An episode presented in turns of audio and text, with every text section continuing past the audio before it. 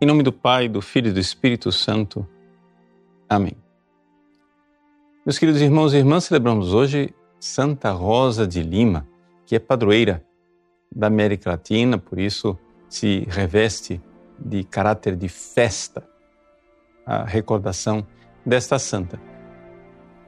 Infelizmente, nem todo mundo conhece a vida eh, de Santa Rosa de Lima, ah, porque viveu lá no Peru e, e como sempre, o Brasil vive meio de costas para a América Latina. Mas trata-se de uma santa extraordinária de, se posso ousar dizer, uma Santa Catarina de Sena, só que do Peru, de Lima, da América Latina. Como Santa Catarina, dominicana. Como Santa Catarina, não religiosa de clausura, mas viveu a sua breve existência de 31 anos em casa, em penitências, configurando o seu corpo ao Cristo sofredor. O evangelho que a igreja propõe para esta festa de Santa Rosa de Lima é o evangelho do tesouro escondido, o tesouro é da pérola né, que foi encontrada. Essas duas breves parábolas nos falam o quê? De ir, entregar tudo, vender tudo e alegremente ir comprar o campo onde está o tesouro, ir comprar a pérola preciosa. Santa Rosa de Lima, ela, com sua vida, nos dá a lição do que é o verdadeiro significado desta parábola, destas parábolas de Jesus. E para ela nos dar a lição, mais do que a vida, Vamos ler uma frase dela. Uma frase importante porque ela consegue encapsular aqui né, o que realmente ela viveu e o que realmente a igreja quer transmitir com essas parábolas.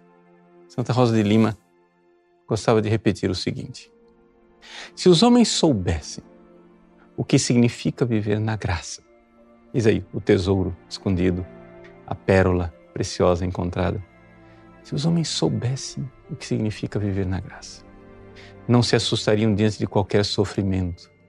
Padeceriam de bom grado qualquer pena, porque a graça é fruto da paciência. Ou seja, alegremente venderiam tudo, entregariam tudo, abraçariam qualquer cruz, fariam qualquer coisa.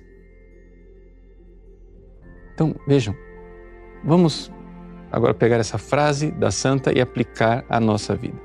Vamos lá. Primeiro, se os homens soubessem o que significa viver na graça. E você sabe o que significa viver na graça?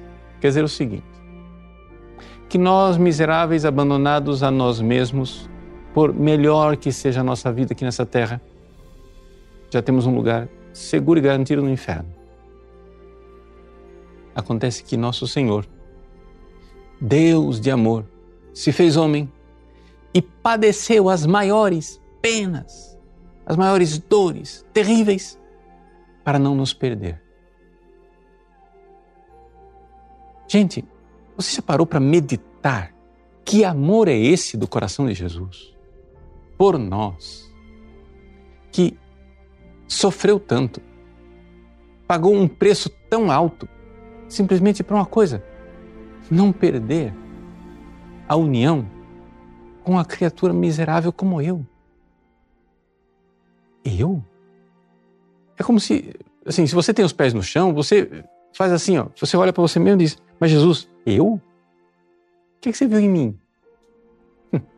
Bom, ver, ver mesmo, ele vê miséria. Mas, com o preço do seu sangue derramado na cruz, nosso Senhor Jesus Cristo nos redimiu e através de nossa, nossa da fé, do nosso arrependimento e do batismo, ele planta em nossa alma uma semente o estado de graça, o viver na graça. E essa semente ela irá crescer e florescer e dar frutos de vida eterna. Se os homens soubessem a maravilha, o tesouro precioso que tem dentro de você quando você está em estado de graça, você faria como os mártires. Você estaria disposto a sofrer tudo para não perder isso.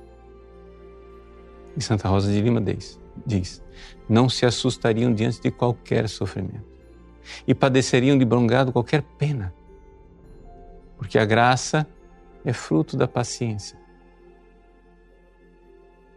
Aqui nós temos algo a mais que está no Evangelho, mas não está tão explícito.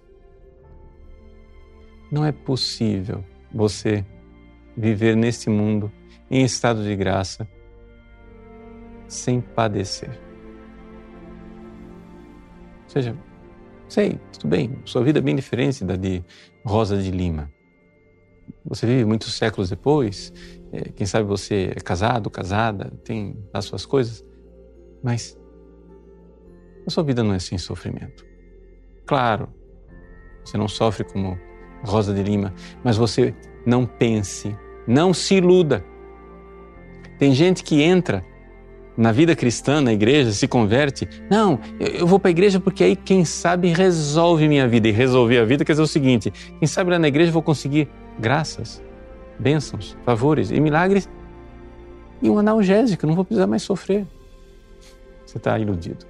Não é assim. Ninguém entra na igreja para não sofrer. A gente entra na igreja para ir para o céu. E esta é a graça. Essa é a semente do estado de graça que irá brotar na vida eterna. E para isso é necessário estar disposto a ir, renunciar a si mesmo, tomar a sua cruz dia após dia e pacientemente, perseverantemente, amorosamente seguir Jesus, que nos amou tanto e morreu e se entregou por nós. Deus abençoe você. Em nome do Pai, e do Filho e do Espírito Santo. Amém.